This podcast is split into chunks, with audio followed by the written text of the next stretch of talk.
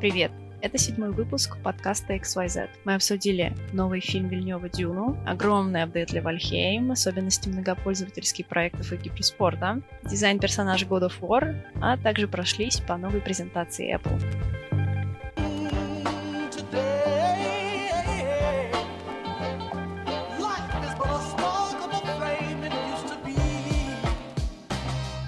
Э, здравствуйте, это XYZ подкаст, э, седьмой уже выпуск.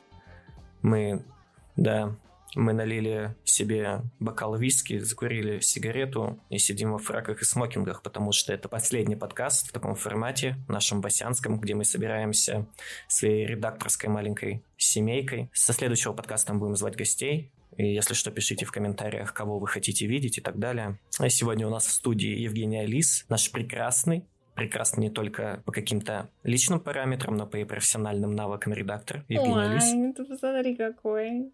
Да, здравствуйте, здравствуйте. И не менее прекрасный автор, переводчик и просто профессиональный игрок в Counter-Strike, э, в Counter-Strike Global Offensive э, Софья Мягкова. Мягкова.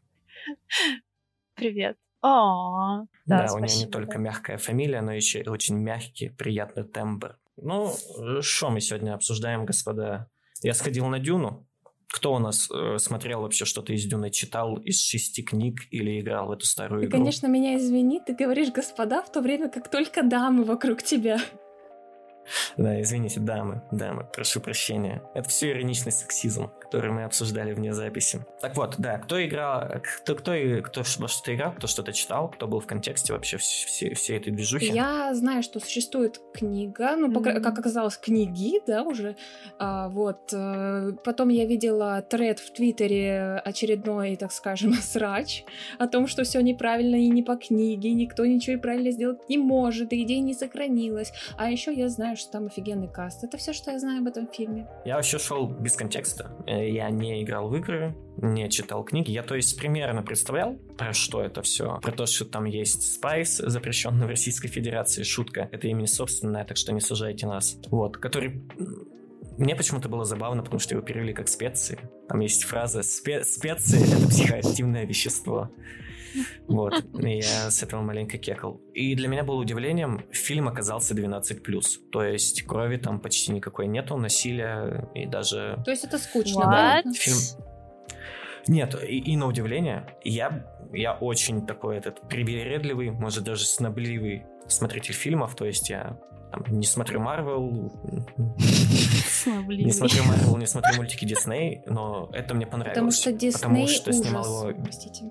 Я обязана была сказать, что я не люблю Дисней. Дисней отвратителен. Это, это моя сестра, мой, я тебе даю 5, потому что мы уже на подкасте как-то спорили с Евгением другим э, про Дисней, Что, он ему нравится, что когда ли? мы фильмы обсуждали. Да, Женя любит Дисней. Вот, в общем, фильм-то снимал Вильнев, если я правильно назвал фамилию режиссера, который снимал ремейк «Бегущего по лезвию» с, с прекрасным Гослингом. И он очень любит, видимо, брать прекрасных мужчин на главные роли. То Гослинг у него, то э, Шаломе. Тимати Шаломе, да, он, по-моему. Вот, в общем, если без спойлеров, очень бодрая такая экшн-драма с элементами каких-то политических вот этих вот разборок. Ничего лишнего, все по делу, все красиво, только долго. Два с половиной часа, чуть больше. И ощущается, вот мы ходили с одним из наших авторов, с Игорем, потому что мы недалеко живем, и он сказал, что фильм ощущался, как будто он посмотрел 4 часа, но это было не скучно, потому что у Вильнева реально крутая режиссура, все э, драчки, драчки поставлены красиво. В общем, да. Вот такое Вильнев вообще отличается таким длинным повествованием. У него предыдущие фильмы, это, ну, понятно, «Бегущий по лезвию», как бы оригинал «Бегущего по лезвию» и а, который 2049, они оба такие длинные, медленные. Но у него еще есть предыдущий, может, вы видели «Прибытие». Оно вообще медитативное. Да, вот я как раз Мгм. хотела о нем сказать. Офигенный фильм. И еще два, ну, од- один супер культовый, который «Пленницы», и еще один не очень культовый, но довольно популярный, он «Враг» с Джиллен Холлом. А, Мгм. Да, И- да, да. Очень неплохие фильмы. Да, и «Пленницы», да, «Пленницы» тоже, с- сори, э, с Джиллен Холлом. И они все такие медлительные. Да. Но, например, а, который «Прибытие», он длится два часа всего. Но он тоже очень медленно по темпу повествования, но вообще у прибытия такая специфика, это же э, лингвистическая драма. Да, да я причем я показывала этот фильм своей подруге, которая учится на переводчика, и этот фильм безумно зашел. И я даже ехала к ней в другую страну с целью показать этот фильм. Понимаете, насколько все было? Я посоветовал своим родителям прибытие как-то. Вот как раз в ковидные времена, когда все сидели на локдауне. И они, по-моему, вытерпели где-то минут 40 или час. Они такие, что-то скучно. Так что старшее поколение не поняло в этом случае маленько. Ничего себе. Ничего себе. Я пересматривала этот фильм три раза. И каждый раз для меня он просто проходил в лед. Я даже не замечала, как время пролетало. Ну да, я, кстати, дважды его тоже смотрел. Он неплох, он хорош. Угу. Я как-то, ну, я когда посмотрела прибытие, я была, ну, мне очень тогда понравилось, потому что я очень ощущаю эту разницу, когда ты говоришь на разных языках, как у тебя действительно меняется мышление, когда ты переходишь на другой. Но в итоге я потом посмотрела несколько обзоров на этот фильм и несколько эссе и черт, там есть дыры в сюжете довольно большие, и меня теперь немножечко смущает. Я, наверное, когда-нибудь его пересмотрю и подумаю еще раз, понрав... нравится ли он мне так, как до этого. Вот.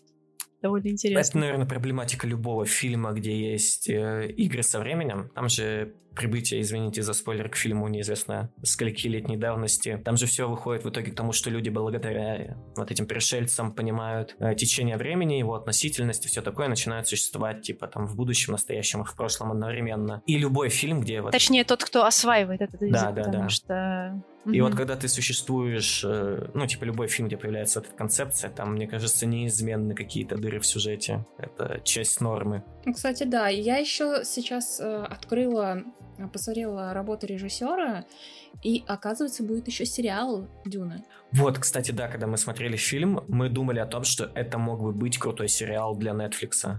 Типа, для условного, да, для HBO, неважно. То есть, э, он реально видно, как его можно легко раздробить на серии, и это будет классно смотреться.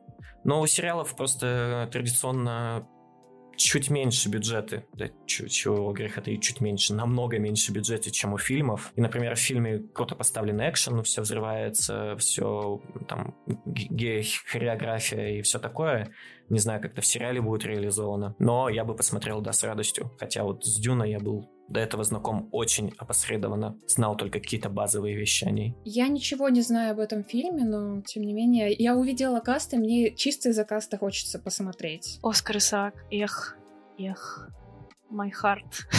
Your Heart, Your Love. да, дело в том, что я, ну, я его открыла после того, как посмотрела «Аннигиляцию». Вот, «Аннигиляция» — это итоге стал одним из моих любимых фильмов. Вот то, что я пересматриваю пас, ну, не постоянно, периодически. Это «Аннигиляция». Да, насчет каста, каст прикольный. Э, я большой фанат Шаломе. Я уже тоже до подкаста это девочкам прикидывал, девушкам, девочкам, э, что э, многие голливудские актеры очень круто выглядят, такие баф пацаны, на, подкачанные, все такое.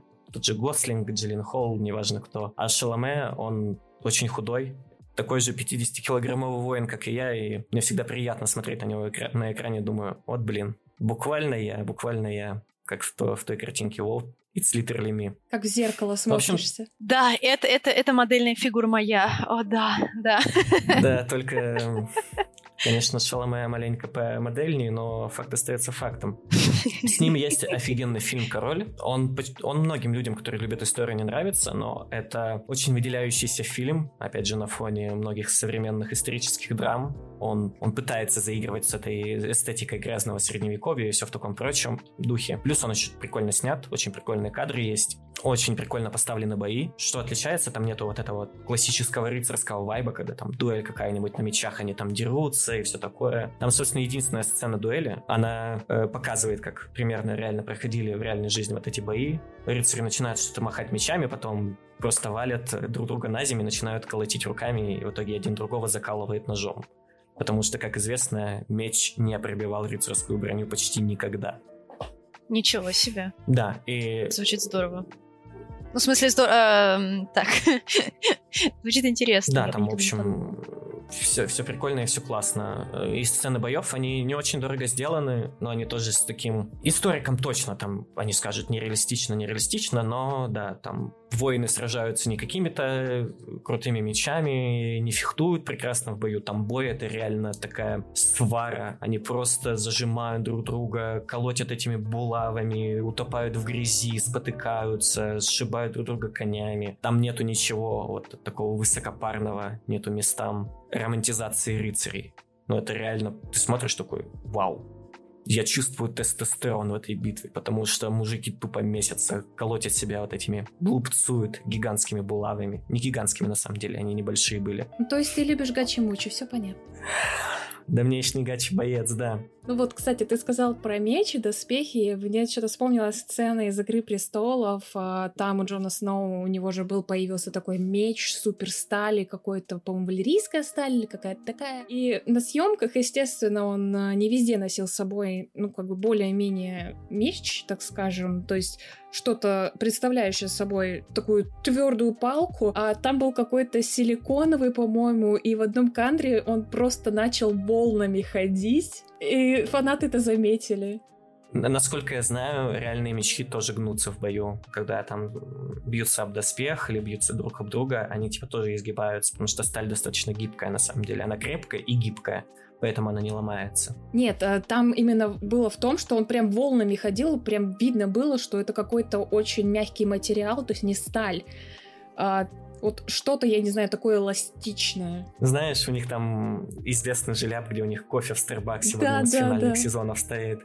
Так что к «Игре престолов» огромные вопросы качества. Нет, ну слушайте, по финальных поводу сезонов. того, что гнутся мечи, портятся, мы же это знаем из survival игр. Там ты нужно все чинить. А, чё, да, чё да. Я сколько раз чинила Ведьмаку. Я каждый раз делала этими небольшие, как они называются, которые чинят всякие доспехи, мечи в том числе.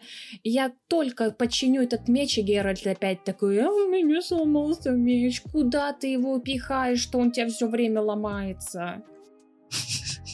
Кстати, возвращ... возвращаясь к э, реалистичности, у Геральта же полуторные мечи, ну, потому mm-hmm. что он суперсильный, типа, он ими ловко управляется. Полуторные мечи никогда, никогда не носили за спиной. Да. Это просто невозможно его достать. Их всегда носили в руках. А, потому что они тяжелые?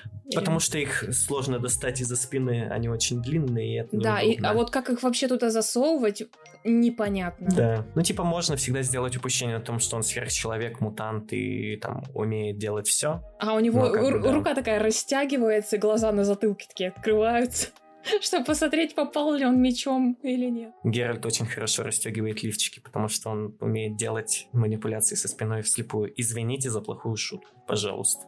Я больше так не буду. Ничего себе. Вау. А, кстати, лором обосновано, он же большой там, бабник и все такое. Мне кажется, он реально умеет. По поводу, кстати, починки э, мех. Я э, очень люблю Волхейм за то, что они э, в общем, чтобы починить те или иные вещи, броню, не нужны дополнительные материалы. Ты просто подходишь к а, workbench и все чинится. Ты просто там жмакаешь на то, что нужно починить, и все. То есть тебе не нужно собирать, короче, дополнительные материалы, чтобы что-то Это нереалистично, вот. мне уже не нравится игра, все. Это нереалистично, но это так вообще улучшает... Вообще просто это, это такая морока, а, которую они просто вырезали непонятно. Видимо, просто потому что это типа морочно. Это такая прикольная фишка в геймплее делать что-то, ну, в ущерб реалистичности, но это помогает сконцентрироваться на каких-то других аспектах геймплея, то есть тебя это не отвлекает. Мне кажется, это ну, особенно как бы важно. Во всех играх ночь. Во всех играх очень много условности. Как бы всегда, ну вот эта фраза про то, что нереалистично, она вообще про многое ну, в играх, игры поэтому... сами по себе нереалистично. Давайте уж так тогда. True, да, да, да. Э, ну нет, и, не, да, некоторые в... же пытаются заигрывать прям с гиперреалистичностью. Основное слово «пытаются», как бы. Ну, я просто не вижу, как бы... Мне кажется, ни в том, ни в том нет проблемы, и так, и так нормально. Поэтому я даже... Ну, я не совсем воспринимаю это как критику, когда говорится, что нереалистично, а потому что ну просто что-то переходит в раздел условностей. Да, все это делается ради геймплея, по сути. Да, это действительно в итоге ты не тратишь на это время, и это на самом деле такая морока, ты в итоге просто используешь все, что у тебя есть, вообще не паришься про то, что, ой, блин, лучше я вот это не буду использовать, потому что материалы еще, ну, господи. Нет, теперь вообще нет таких проблем. Почему-то Валхейм, он действительно концентрирует тебя скорее на каком-то ощущении от игры. Он э, не такой хардкорный, как, например, Майнкрафт. Ну, как мне это Майнкрафт хардкорный? Ты чего?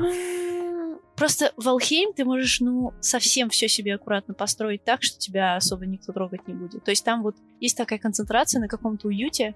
И вчера они выкатили обновление. Ну... И там появился транспорт.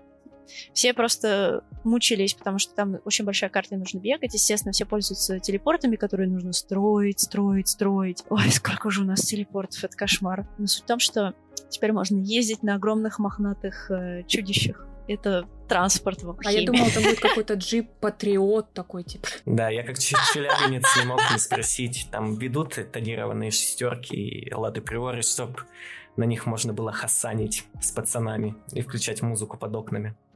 Слушай, я думаю, что мод э, такой есть. Я надеюсь, во всяком случае.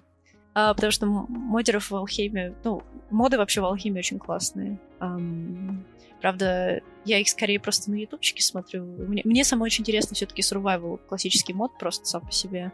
И, то есть мне нравится добывать ресурсы, мне нравится строить... Мне, мне нравится вырубить э, пол леса, чтобы потом построить себе хибару. То есть у меня нет такой концентрации, что вот хочу просто строительством Нести заняться. горы, чтобы построить вехибар. Вот, кстати, Волхейм же он весь на этой, на скандинавской мифологии. И у нас тут э, выкатили дизайн персонажей God of War, и больше всего кеков вызвал пивной Тор с пузиком и со всеми делами. Как вам, девушки? такой дизайн персонажа. У меня просто есть защита в эту э, в его дизайн. Это у которого ты, ты сейчас про того чувака, у которого да, пузо открыто.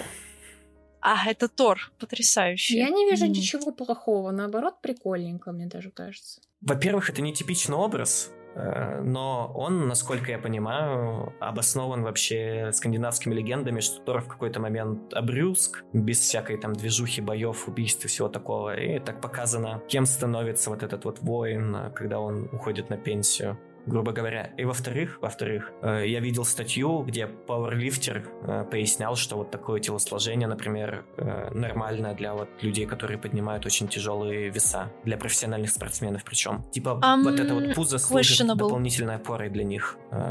Пузо, про пузо и дедлифтинг, да, но там вообще пузо немножечко другое, не такое, как у Тора. Это, во-первых. Во-вторых, э, меня очень смущает э, то, как это все сделано там, в плане защиты. У него броня не защищает одну из самых чувствительных, как бы там, где у нас все органы есть, нужно всегда закрывать живот.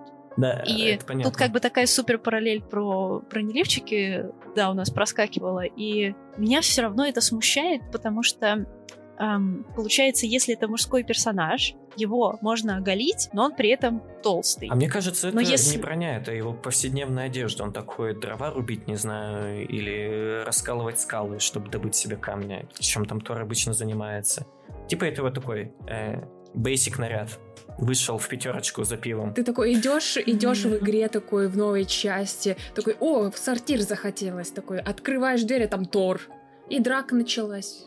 Кстати, Кстати, в Алхимии добавили тоже э, от Тура небольшой подарочек. Э, можно построить теперь такой сжигатель, точнее не сжигатель, короче, такая коробочка, в которую ты кладешь вещи, которые тебе нафиг не нужны, потому что некоторые материалы и дропы с разных мобов, они в слишком большом количестве. Они пофиксили это в апдейте, потому что теперь можно из них делать там всякое-всякое. Вот. Но бывает все равно то, что точно не нужно. И я раньше выкидывала это, короче, со скалы в воду, и оно там диспаунится, потому что ты уже достать не можешь, то, что глубоко на дне. А теперь можно положить в эту коробочку Тора, потянуть за рычаг, и с небес на тебя фигачит молнией. Иногда появляется надпись, что тебе, типа, подарочек опустился, и ты открываешь, короче, коробочку, а там уголь. Залезь как-нибудь сама туда и попроси кого-нибудь опустить рычаг, или так нельзя? Так нельзя, нет. Ой, Он там чисто, там чисто открой коробочку, да, положи туда. Там шкатулочка вот здесь какая-нибудь маленькая, да? Нет, нет, нет, там просто нельзя залить, залезть а, в коробки. Коллизия, вот, да? В алхимии нет. Нет. Нет, просто там, а, там нету... Обычно ты, короче, менеджмент делаешь через э, экраны своего инвентаря и инвентаря самого самой коробочки. Я просто говорю коробочка, потому что это очень странная штука. Она ни на что не похожа. Это такой железный сундук, обвитый, не могу описать, очень странная вещь. И в алхемии ты не физически кладешь что-то. Ну, как бы ты просто открываешь э, экран, у тебя два инвентаря, и ты перекладываешь одно в другое. То есть ты залезть туда не можешь. Вот в чем дело. Ну, как в основном инвентари Мне кажется, это большое упущение разработчиков, что ты не можешь туда залезть и отдать себя Тору. Оу, oh май. Звучит странно. Кажется, нужна тишина после этой фразы на подкасте. Мы, кстати, плавно съехали с War, а я там хотел... э, Женя сопротивлялась, но я все равно это прикинул. Ой. Про то, что одну из богинь сделали чернокожей. У кого-нибудь есть с этим проблемы? А у Потому меня что у людей нет, там- мне вообще по барабану. Ну, Скандинавия, не знаю. Но опять же, вопрос про то, насколько что реалистично, но не совсем понятно, если в игре и так очень много условностей, почему это и на персонажа распространяется. Мне как бы, мне интересно, мне кажется, наоборот, чем ярче и э, неожиданнее может быть, это наоборот прикольно, это привлекает внимание, и это интересные образы. Why not? Почему Димитреску э, 3 метра высотой с огромной грудью и, прошу прощения, ногтями, когтями, которые тоже очень длинные. Как бы тут тоже вопрос, откуда, почему, зачем. Не знаю, мне кажется, цвет кожи это... Потому что Димитреску это Хорни Байт, просто прекрасный, который А, ну всем так, так, полюбился. так, подожди. Ну да, ж образ прям Милфы, такой в сферическом вакууме. Мне кажется, это Кстати- было специально, они специально выкатили, выкатили именно этого злодея, чтобы по нему начали рисовать арты, чтобы его начали все обсуждать. Да, это правда. Да, ну просто как они так попали, как они попали, я не представляю, потому что она пошла в народ прям невероятно быстро. Ну, Вот. пиа- то, есть, пиарщики держат э, руку на пульсе времени. То есть Милфа это, Ну, это, тренд. это- да, это прям тренд, вот это вот все год маме ГФ, э, girlf- girl- girlfriend, и вот это вот все, вся эта тема с мамой girl, girl, извините за плохой английский, да, с мамой девушкой, да, скажем так. Она очень распространена как мем вообще, в принципе, в интернете. Опять же, не спрашивайте, А-а. откуда у меня эти э, специфические знания. Да. В общем, у меня видится две э, основных причины, почему людям не нравится, когда бе- условно персонажи, которые должны быть белыми, делают черными. Это, во-первых, кон- Повесточка. да, Простите. да. А. Э, Да-да-да, народ сразу такой триггерится. Повесточка. Конфликт, кон- конфликт социальных взглядов, я, по-моему, уже как- как-то это пробрасывал. Лет 10 назад, 15, это бы, скорее всего, не ощутилось. Ну, может быть, пару людей написали бы это. Но, Тип чё? но чем да. сильнее действие, тем сильнее противодействие. Очевидно, чем сильнее входит в нашу жизнь, в жизнь Запада и вообще во все какие-либо социальные изменения, тем сильнее будет реакция на это. И это нормально. Я не думаю, что это вообще проблема. Я, например, э, вот между Dishonored и Dishonored 2, например, есть большая разница. А, Например, а, в количестве, просто элементарно в количестве женщин вокруг. То есть, ну, понятно, у тебя там главный герой — это мужчина, э, и вообще все женщины, они в основном те, которых нужно спасать, потому что в самом начале там э, женщина умирает, и ты в итоге спасаешь другую маленькую женщину. То есть фактически там женских персонажей интересных нету. Они просто служат э, плод-девайсами для повествования. О нет, повесточка, кто-то скажет в Я тут выскажу, А. извини, что перебью, э, контрапоинт. У меня нет проблем э, с классическим, э, с классическим образом женщины. Понимаешь, у меня тоже нет. Но, но если это единственная репрезентация в игре в целом, то ты начинаешь задаваться вопросами. Тут единственный, единственный вопрос просто в том, что когда автор чего-то хочет, что-то хочет показать, мы не имеем права это ему запрещать. Хочет он показать женщину классической, грубо говоря, хранительницей очага или сильно независимой, это окей. Это я, я тоже не, не имею как бы с этим проблем. И то, и то замечательно. Просто вся Dishonored, она такая. То есть там только такие женщины. И это не очень хорошо, на мой взгляд. Но суть в том, что во второй они изменились полностью. И, если честно, я не сразу это заметила, потому что настолько это было э, с учем. Это не должно бросаться в глаза из серии, как э, просто то, что про черную вдову сняла Дисней. да, ее же черная вдова зовут. Да, хороший персонаж обязан быть органичным. И проблема в том, что всем плюс-минус очевидно, а, почему происходят какие-то изменения, потому что происходят изменения в других сферах, и многие персонажи выглядят просто как нечто для галочки. Как это было да, упаси, так это, это плохо. Вот это как раз плохо. Но если это просто, не знаю, с учем, постоянно делать одинаковых персонажей тоже неинтересно, верно? А, и, да, естественно, да. там, не знаю, просто поменять цвет кожи, это вот это для галочки. Но если ты просто хочешь какой-то бэкграунд с этим добавить, еще что-нибудь. Например, в Dishonored наш попутчик, который постоянно с тобой в хабе разговаривает перед очередной миссией, это девушка, инвалид, черная, лесбиянка. Комбо, комбо инклюзивности. Да, и я это осознала только потом, когда я где-то увидела какой-то коммент хейтерский под каким-то видосом. Настолько меня я даже не задумывалась об этом. Я не уверена, что у них была задача изначально инклюзивности. У них просто, типа, интересный персонаж. Все. Ну, я тут скажу в защиту теории о том, что умеренное добавление инклюзивных персонажей существует. И ГДА, организация, которая занимается исследованиями рынка геймдевом. Они также занимаются какими-то программами типа для, для улучшения корпоративной культуры. У них все завязано вот на идее о том, что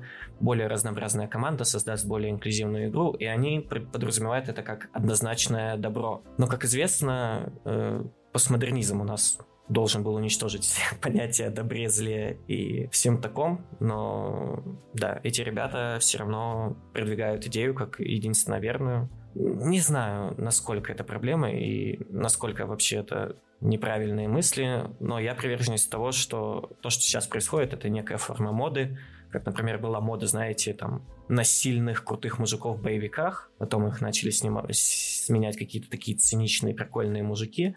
Да, мудаки там... в главной роли и все такие грубо говоря, да. да как Мне кажется, это просто, просто часть моды. И в какой-то момент маятник качнется назад. Я не знаю, мы увидим всех героев в духе античности Аполлонов с идеальными телами. Грубо говоря, обобщенно, но... К сожалению, социально проблемы есть. Э, проблемы есть, и тебе это может сказать только человек из э, групп меньшинств. То есть э, мы, как люди, условно говоря, с большим количеством привилегий. Мы не совсем можем это осознать, например. Мы, а... мы сейчас заходим на опасную Нет, ну территорию, ну... потому что... Вот поэтому я и не хотела заводить разговор. Суть в том, что в комментах в любом случае придут люди, которые будут говорить повесточка, но чаще всего это люди, которые особо не интересуются и не изучали даже тему, их просто раздражает какой-то триггер, и они не пытаются разобраться.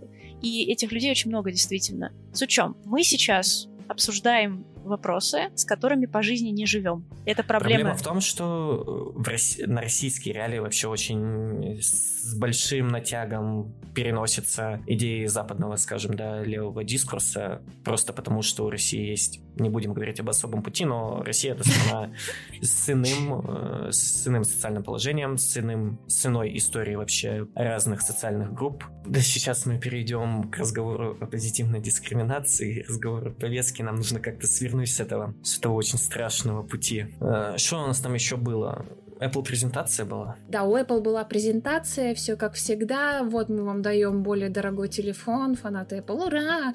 И все недовольны, как всегда. Если что, у меня iPhone, iPad, MacBook, так что я... Я как бы не хейчу Apple, но тем не менее, то, что они показали, мне показалось это каким-то ну, не очень недостойным, так скажем, обновлением. Потому что там в айфонах толком ничего не изменили. А в iPad, iPad mini обновили, на самом деле, да, вот этого заслуживало презентации. А вот все остальное, ну, как-то так себе. А разве так не каждый год? А, на самом деле, так, каждый ну, год. как бы нет, смотри, а, когда ввели две камеры, это все равно был какой-то движок это все равно какой-то плюс э, в фотографию, в что-то такое. А когда вот просто мы обновили процессор, и поместили камеру из э, iPhone 12 Pro, камеру iPhone 13. Все. Ну там какие-то технические вещи-то поменяли. А, только, только процессор. Все. Процессор поменяли, поменяли немножко камеру, и, насколько я помню, это все. Я просто, если честно, вообще не consumer, то есть я с большой неохотой потребляю что-то новое. У меня старый iPhone, вообще какой-то шестой или седьмой, я даже не знаю, какой у меня iPhone, господи упаси. И я им пользуюсь уже там какое-то время, и менять не планирую, просто потому что, а зачем? Да, если тебе хватает, если тебе достаточно, нет смысла покупать. Я не понимаю людей, которые э, просто бегут на новое, там, то есть вышла какая-то новая модель, все, ее нужно купить. Это касается не только Apple, между прочим. Это касается всего. И причем э, Apple, они поменяли размещение камер на iPhone 13, и как многие говорят, это, скорее всего, чисто для того, чтобы ты мог покрасоваться, и чтобы все поняли, что у тебя новый iPhone. А, короче, мы опять ушли, мы опять ушли от игр, мы опять ушли в какие-то непонятные вещи. Я предлагаю вернуться куда-то более такому геймерскому а, сообществу. Темам это то, что Икей будет делать теперь мебель для игроков. Как вам такая новость? Деревянную? А, я не знаю, между прочим, какая она будет. Они с Asus э, сколлаборил... Короче, коллаборация будет с Asus. И я фанат Икеи, чтобы вы понимали. Я обожаю их мебель, я обожаю все в Икее. Я хочу жить в Икее. И... Mm-hmm. Да. Ну, кто не хочет, ты когда там ходишь, ты как бы, о, это мой дом теперь. А потом тебя выгоняют, короче, да, Там хот-доги вкусные. Да, а еще я знаю, что кто-то, Котлетки. простите меня за такую тему, насрал в Икей в туалет, показательную комнату. Да, э, умные люди, на самом деле. Ну, в общем, да, мне очень интересно посмотреть на эту коллаборацию. Я, правда, ничего не хочу себе обновлять из своего сетапа, но, тем не менее, интересно на это посмотреть. И они уже, причем в октябре будут э, презентовать это. Я не знаю, быстро ли дойдет это до России, но, блин, не знаю, мне очень интересно посмотреть, что у них получится. Мне кажется, выйдет ситуация, знаете, как этот известный мем, типа мышка. 200 рублей геймерская мышка, там просто наклейка Ryzen, полторы тысячи рублей. Ну вот в таком духе что-то получится. Ну не факт на самом деле. Мне кажется, Икея, не знаю, я топлю за Икею, они не такие, как все остальные, отстаньте. Ну, Икея стилевая, да. Мне тоже интересно, что там получится. Мне кажется, пару каких-то кресел, будут э, несколько тонов, какой-то кислотный, черный и белый. Будет много неона и подсветок, потому что геймеры Потому что геймеры любят, когда все мигает и светится. Мы все это знаем. Да. Да, и бассейн обязательно будет бассейн. В смысле? Ну, шутка такая, come on. Типа, ты, типа Twitch? Да, ты, типа стримеры типа Twitch, бассейн. Да. Ну, все игроки стримеры, come on. А еще уши силиконовые. Да, уши силиконовые, типа АСМР, где тебя будут лизать и... Ах ужасно. Ладно, в общем, да, жду Осуждаю, бассейн. Жду бассейн. Тоже светится. Да, он будет с неоновой подсветкой в кислотных тонах. А когда ты в него залезаешь, тебе бьет током, и ты умираешь. Мне кажется, в этом есть смысл. Это, это знаешь, это когда ты решаешь закончить свою карьеру стримера. Да. Типа будет самый популярный стрим. Хотя, не-не-не, они же тогда все на Икею погонят. Нет, так, скорее всего, не будет. Ну, что, типа, Икея убийца. В общем, да, Икея я жду. Икея убийца моего кошелька, потому что они все-таки не бюджетные варианты. Часто предлагают за что-то хорошее, если честно. Жалуюсь. Мне кажется, в Икее, кстати, абсолютно то же самое, что в других магазинах. В плане, там можно найти действительно дешевое, но оно будет не очень. И найти среднее, но будет очень хорошим. Просто действительно тоже нужно все чекать. Я, я сковороду как-то в Икее брал, когда еще в университете учился. Так и оставил ее в общежитии. Очень жалею. Хорошая дешевая сковорода была. А, да, сейчас бы сковородки обсуждать.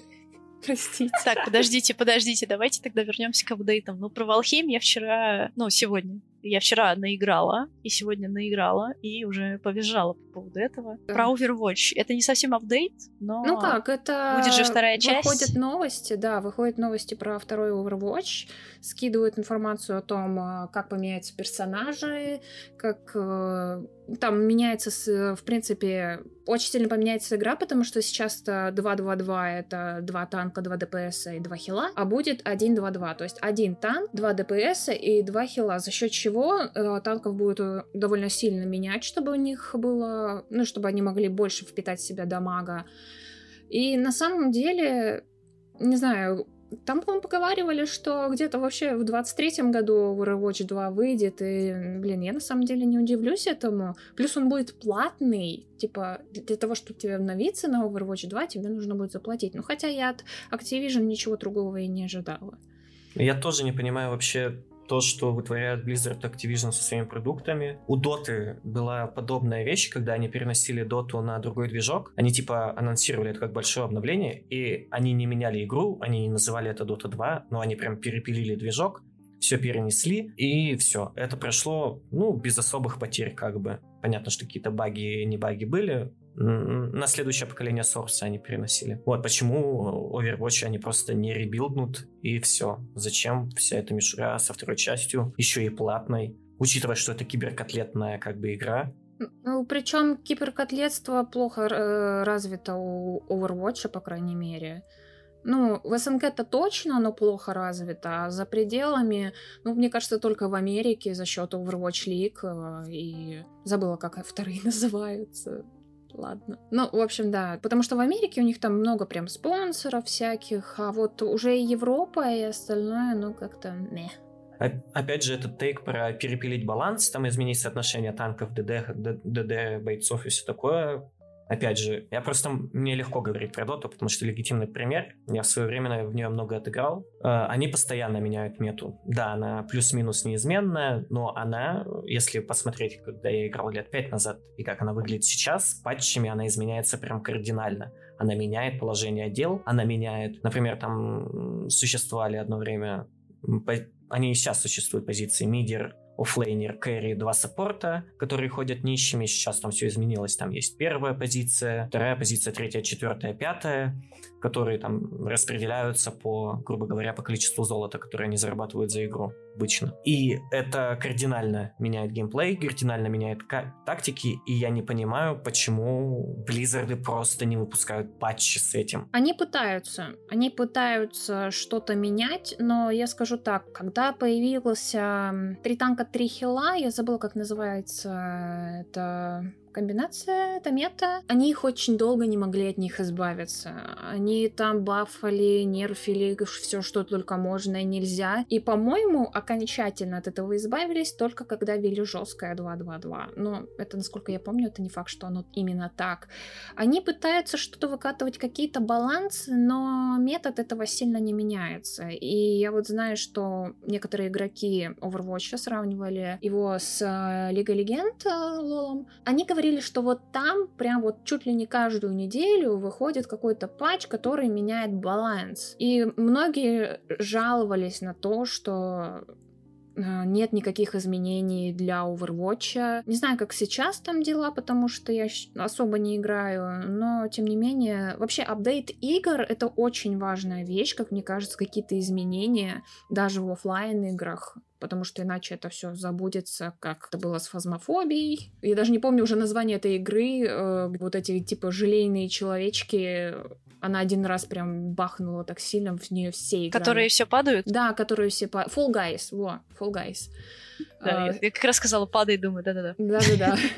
Вот, а, там не было никаких апдейтов, и об играх забыли, а апдейты появились уже тогда, когда игры были забыты, и смысла в них сейчас как такового нет.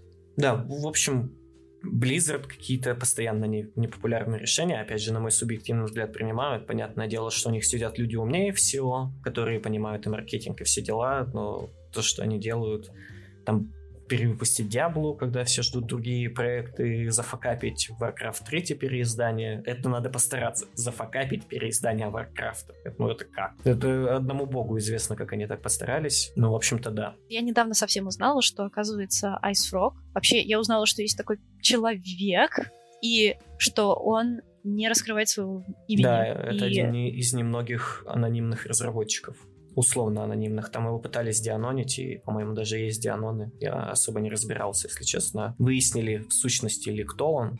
Там даже были теории, что это группа авторов, но в итоге там пришли к выводу, что это какой-то вот один человек. Меня вот очень интересует, вы, вы говорили про апдейты, и я в целом, ну, так как я тоже вот...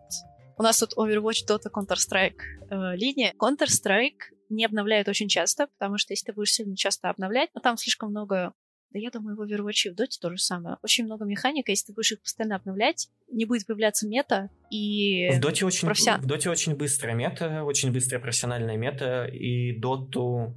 Доту, мне кажется, чаще любого другого продукта Valve и Blizzard обновляют. Просто, Интересно. Потому, просто потому что, во-первых, патчи постоянно факапят э, баланс, э, выявляются ну, дисбалансные а как вот герои. Вопрос по поводу факапа. Это не совсем факап, потому что фактически, если ты не будешь, если ты найдешь какой-нибудь идеальный баланс, э, с существованием которого в целом можно поспорить, в любом случае, если у тебя постоянный баланс, это неинтересно. То есть у тебя уже есть мета, которая не меняется там, не знаю, несколько месяцев, нужно обязательно чего-нибудь поменять. Не обязательно, но плюс-минус. Они так и делают. Они выпускают крупный патч, появляется mm-hmm. просто персонаж, э, грубо говоря, который вносит Имбовый, больше да. импакта в игру относительно других при меньших э, затратах э, при меньших затратах вообще действий. И поэтому они потом резко, вот недавно вышел патч, я уже не играю, но я так слежу одним глазком. Вышел патч, все нашли каких-то имбалансных героев, имбалансные связки героев на профессиональном уровне, в пабликах там они смотрят по, на разных уровнях игры, по тому, кто как выигрывает, сколько win rate у персонажа. Mm-hmm. Все они это увидели, они пофиксили самых сильных, мета маленько нормализовалась. Как бы mm-hmm. более-менее нечестные герои исчезли. И вот сейчас у них будет крупный турнир International. Ну, про него, наверное, все слышали. Mm-hmm. Я думаю, они mm-hmm. до него там что-то еще а один раз... А, что говоришь? Он будет а, По-моему, да, там с какими-то ковид-ограничениями в Румынии он будет проводиться. Боже. Просто Counter-Strike вроде, я не помню, в ноябре должен быть лан, и я типа сижу, и у меня как бы все такое напряженное, потому что два мажора уже отменили. Два мейджора просто... Или, или уже три. Я уже сбилась. А International их Ой, их переносили. Их не отменяют. Ну, ну перенос, как бы. Как да, что-то, что-то такое было, что-то такое я слышал. Это надо назвать на, мне кажется, вот как это все влияет, переносы, отмены, как вообще COVID повлиял на киберкотлет, это назвать какую-то киберкотлету, чтобы она это объяснила изнутри, потому что у нас просто point of view как бы от обычных обывателей, которые не в теме компетитив э, движухи как таковой. Ну, я скорее, да, я, я тоже, несмотря на то, что я Counter-Strike смотрю, ну, каждую неделю точно, я все равно со стороны, да, я не представляю. Ну, как бы очень много потом шуток появилось, что, например, э, некоторые игроки почему-то стали лучше играть, когда было не лан, а когда, ну, все сидели по домам. Например, э, игрок Зантарес его стали называть онлайн Тарас, потому что он просто стал лучше играть почему-то онлайн. Это очень смешно. Я, я помню, когда-то давно, когда я еще активно интересовался дотой, там были какие-то полушутки про то, что типа игрокам не стоит ездить со своими вторыми половинками на турнирах, потому что это отвлекает. И там споры были для кого-то, типа, это поддержка, для кого-то это отвлекает, и в таком духе. Может, просто самоизоляция тебя лишила некоторых социальных каких-то обязанностей, возможностей, тебе не нужно видеться с друзьями, и ты такой, ну, я буду играть 24 на 7. Ну, кому-то, правда, комфортнее, потому что Counter-Strike это в том числе и очень э, игра по то, как ты себя ощущаешь, потому что какой-нибудь э, Simple периодически вывозит просто на его уверенности. Ну, типа, просто, просто в какой-то момент команда начинает играть очень уверенно и вытаскивают. А, довольно интересная штука. И, возможно, кому-то просто из дома комфортнее, потому что когда ты сидишь, э, если у тебя, условно говоря, ну не социофобия, ну, условно говоря, тебе некомфортно сидеть на сцене, а перед тобой куча людей, которые тебе еще что-то кричат, и ты их не то чтобы слышишь, но ты их точно видишь э, каким-нибудь боковым зрением. Да, Возможно, и... ты действительно андерперформишь. И, и есть же э, такая штука, как типа боязнь первого лана, что типа вот если какой-то молодой игрок гремит в онлайне, да, проходят, там молодая команда проходит кучу отборочных, там пробирается по головам, выходит в лан, от нее обычно ничего сверхъестественного не ждут, просто потому что пер первый раз всегда сложный в любой деятельности, да, ты первый раз выступаешь перед публикой, тебе страшно, но второй раз ты уже понимаешь, чего ждать, и поэтому это так работает. Просто люди приобретают с этим ну, опыт. Тут не важно, наверное, интроверт, экстраверт, э, обычная волнительность присуща всем. Если ты профессиональный киберспортсмен, будь ты хоть раз сто социофобом, рано или поздно просто профессионализм, умение возьмет верх, и ты научишься работать с этим.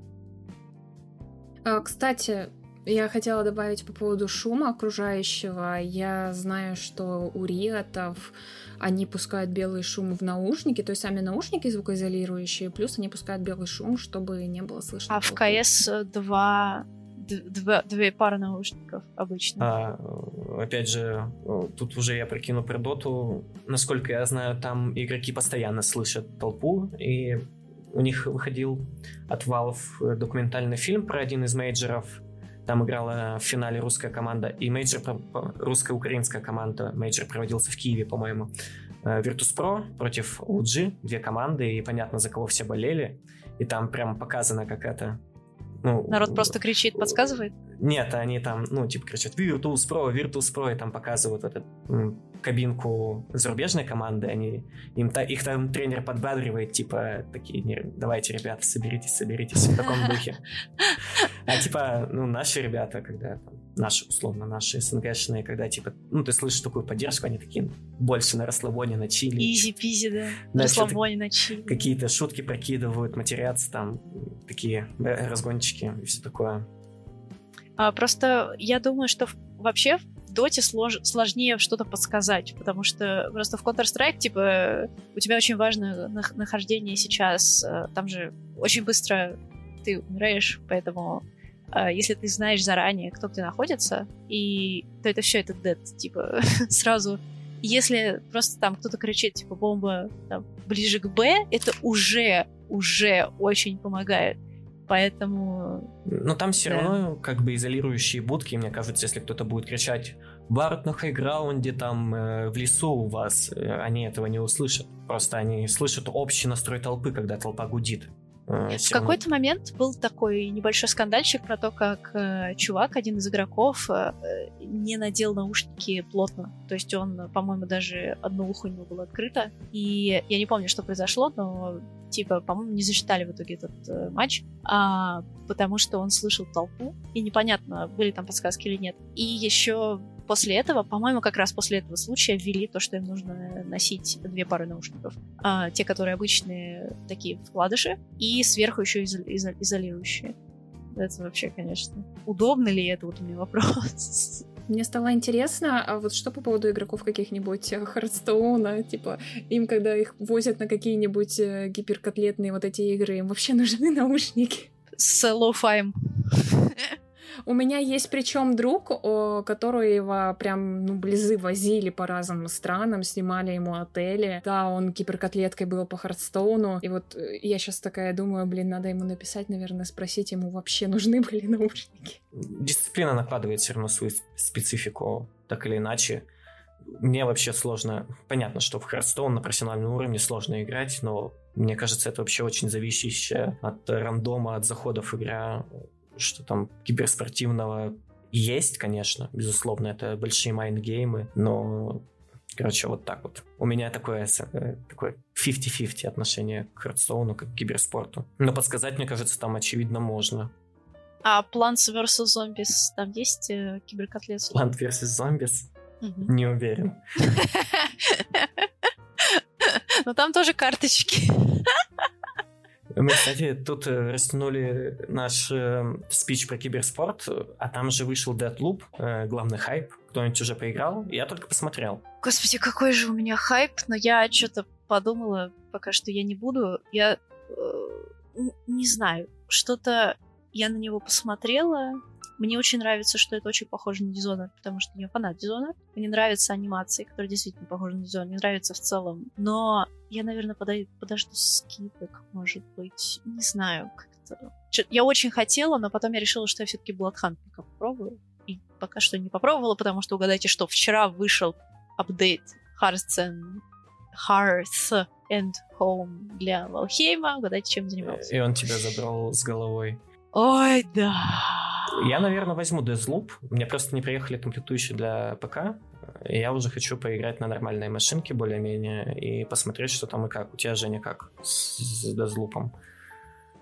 Я вообще не слежу за новинками, если честно. Я как бы, да, наделала шума, но не знаю, мне как-то даже не интересно было серчить, смотреть, что это вообще, с чем это. Поэтому, да.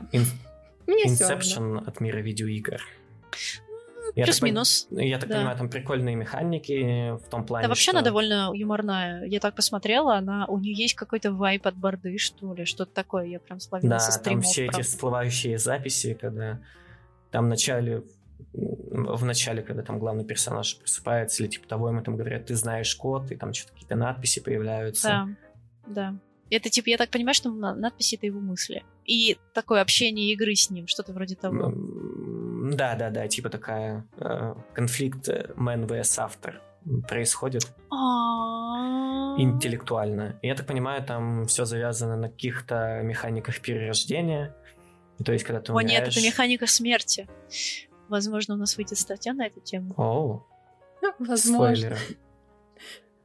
Спойлерим, да. Но на самом деле, кстати, это уже может быть не спойлером к моменту под... Э, выхода подкаста, так что мало ли. А, я сейчас загуглила эту игру. Блин, выглядит интересно. Если там можно стрелять, игра мне продана. Там еще и стелс-элемент достаточно um... такой Ой, я не умею в стелс, я просто пру как танк. Я играю на танках, я пру как танк. Арканы, они как раз делают такой геймплей, который будет э, подходить и людям, которые хотят пострелять, и те, которые не хотят пострелять.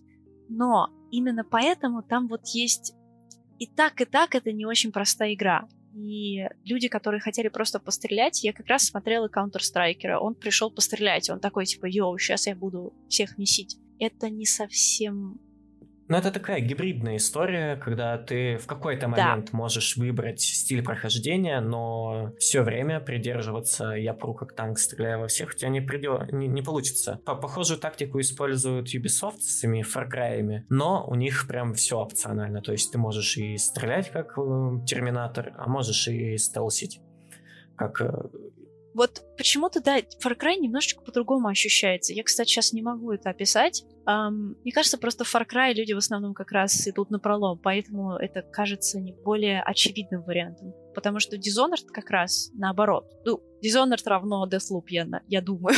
Проблема Far Cry в том, что большинство играет Easy Normal. Easy Normal тебе позволяет э, не использовать гибридные тактики, а мне кажется, вот... Просто да, носиться. А когда там хард ну, и то, что выше харда, оно предполагает тебя использование всех возможных инструментариев, всех возможных абузов, там, механики, грубо говоря. Dishonored есть выбор сложности, но я всегда играла на нормале или изи, но я человек нервный, поэтому я всегда выбираю что-нибудь попроще, чтобы я меньше нервничала. Я, я, мне кажется, это э, такой геймер, на которого не совсем ориентируются разработчики. Это нервный геймер, которому просто чисто сложно, потому что я тревожная. У меня бывает такое, что, например, а, ну вот в Алхеме меня пугают звуки в... А, ну, они в целом должны напрягать, но они меня, они меня пугают настолько, что, что у меня мурашки, мне приходится снимать наушники. Когда я захожу в болото, там вот эти звуки, во-первых, хлюпающие, во-вторых, такие... И там Шрек говорит, они это мое болото. Если бы это там был Шрек, я бы с удовольствием туда пришла. Но там совершенно все не так. Там очень всегда темно, там всегда влажно, и это ощущение, оно... В общем, или, например, звуки меню меня очень периодически напрягают. То есть они буквально меня пугают. Некоторые раздражают, а некоторые пугают. И вот поэтому у меня всегда сложность низкая. И вот у меня сейчас вопрос. А в Deathloop есть выбор сложности? А, я не помню, если честно. Я говорю, я опять же смотрел. Возможно, есть а возможно нету. Надо загуглить, кто может прогуглить. Между делом, очень некомпетентный ведущий у вашего подкаста скажут зрители, но мы ответим так, что невозможно успеть разобраться во всем. Каю и оправдываюсь. Кстати, о страшном. Там кучу материалов по ремастеру Dead Space вышло. Мы в предыдущем подкасте уже э, спорили по поводу целесообразности ремастеров, всего в таком духе. Вы ждете? Я просто люблю Dead Space, особенно первые две части. Особенно? А третья есть? Ее нет. Уничтожение по фактам. Её Уничтожение нет. по фактам. Мне нравится в этой игре то, что вот эти показатели жизни, кислорода, они на спине. Да, это называется диегетический интерфейс. Э. Да-да-да, я просто представляю, как э, персонаж такой, герой вот этот, все время оборачивается назад, такой... Э, э, вот. А по поводу, если уровень сложности, я посерчила. А, в игре нет традиционного выбора уровня сложности. Игра типа сама адаптируется под скилл игрока. Типа, чем эффективнее ты отстреливаешь противника, тем становится сложнее. А вот, кстати, это что-то вроде автолевелинга, очень похоже по сути. Э, The Elder Scrolls, начиная с Oblivion, же прибегли к этой фишке. Автолевелинг, когда ты, твой персонаж становится сильнее, и враги становятся сильнее. То есть у тебя в какой-то момент пропадут бандиты-голодранцы, все они будут в топовом шмоте. И мне кажется, это не всегда идет на пользу игре. С Deathloop, ладно, это можно, знаете, обыграть как-то сюжетно и иммерсионно, но вот, например, в некоторых других играх, в RPG-играх автолевелинг убивает вообще многое. Просто потому, что пропадает импакт от персонажа тебе нужно чувствовать свою прогрессию. То есть в какой-то момент тебя уничтожают все, а в какой-то момент ты гигачат, который просто всех одним щелбаном вот так вот пил, пил, пил, пил, и не оставляешь им шанса. Если это обыграно классно и иммерсивно, то это нормально. Но если это просто работает как автолевелинг и никак не объясняется, то это, по-моему, какой-то я сейчас вспомнила, какая-то игра была, и там, по-моему, босс-файт должен быть. Я не помню, какая конкретно эта игра. И босс такой выходит, такой, я тебе ща надаю. И ты просто убиваешь его с одного шота. Это была такая шутка от разрабов, если что. То есть это было сделано нарочно. Э, как в Dark Souls, когда тебя кидают какого-то гигантского демона, а ты голодранец с обрезком меча его убиваешь. Меня такое же ощущение было. И с самого вступления первого Dark Souls. Типа там какой-то гигамонстр такой, и ты его выбираешь нищего с палкой, и просто ты палкой его забиваешь по попе, по ногам. Потому что выше ты просто не можешь ударить. Я не играла, на самом деле, ни в одну игру Souls-like, потому что я чувствую, что я на ней сгорю невероятно, и я не хочу этого для себя. Но говорят, что лор э, просто офигенен, вот как раз-таки в Dark Souls. Кстати, вот э, Dark Souls — это как раз та игра, которую я не выдержу из-за того, что я тревожная. То есть настолько, что меня в алхимии что-нибудь напрягает до мурашек. А, а это, простите, такой человый survival. Таких, если я иду в Dark Souls, я просто... Ну, я поиграла, кстати говоря, наверное, час Dark Souls, я поняла, что мне настолько не хочется в это играть. Потому что я не получила ни одной положительной эмоции. Вообще. Dark Souls неплохо. У меня даже есть друзья, которые прям в онлайн там прям жутко задрачивали. Наверное, это цензурное слово, да, можно говорить. Вот, подолгу, по полгода они играли, и ничего нравилось людям. Мне хватило одного рана по каждой части, первых двух. Я в третью так и не поиграл, хотя вторую часть все ругают. Вот так вот. А из чего ругают?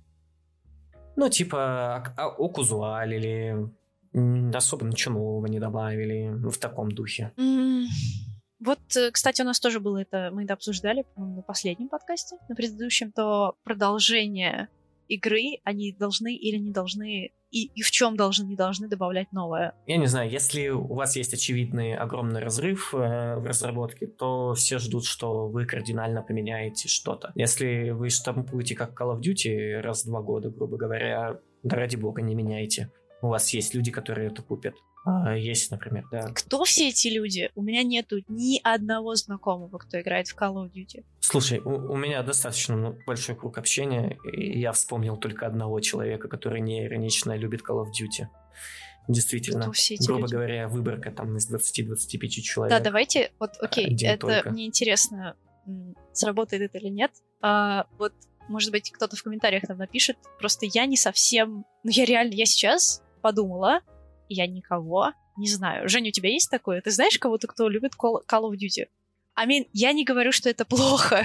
у каждой игры есть своя аудитория. Мне просто Call of Duty далека. Э, э, вот. И может быть, в комментариях нам напишите, те, кто любит э, эту серию, тогда мы познакомимся с ними. Не знаю, насколько этот call to action сработает. Bloodhunt в раннем доступе, в него можно поиграть. Это вс- во вселенной Vampire's Masquerade, но... Да, но, кстати, очень сильно ругают эту ну как это не часть, эту игру, Э, в том плане, что, ну, это же маскарад, и ты должен прятаться от э, людей, скрывать, что вампиры, там, можно пожирать только определенное количество людей, э, чтобы не раскрывать себя, а здесь они такие, типа, по улице бегают месяца, и, ну, как бы это нарушает основной принцип маскарада, так скажем. Э, и я еще посмотрела буквально позавчера на стиме эту игру, и да, смешанные отзывы. Мне... Я не читала почему, но меня это как-то насторожило. Но тем не менее, я очень хочу попробовать. Сегодня все. Надеюсь, что мы высказались по а, всем интересующих нам вопросам, потому что неделя была какая-то насыщенная. Или мне так показалось, потому что Валхейм вышел. Сегодня подкаст Скорее всего, из-за Валхейма. Да, скорее всего. Окей. И спасибо всем за внимание. Э, Ждем вас снова. В следующий раз у нас будет гость. Пишите, кстати, в комментариях, кого вы хотите, чтобы мы позвали. Потому что, напоминаю, мы отказываемся от этого формата в пользу э, другого, более сложного, со спикером в неком формате интервью. Короче, всем пока. Всех целуем. Пока. Чмоки.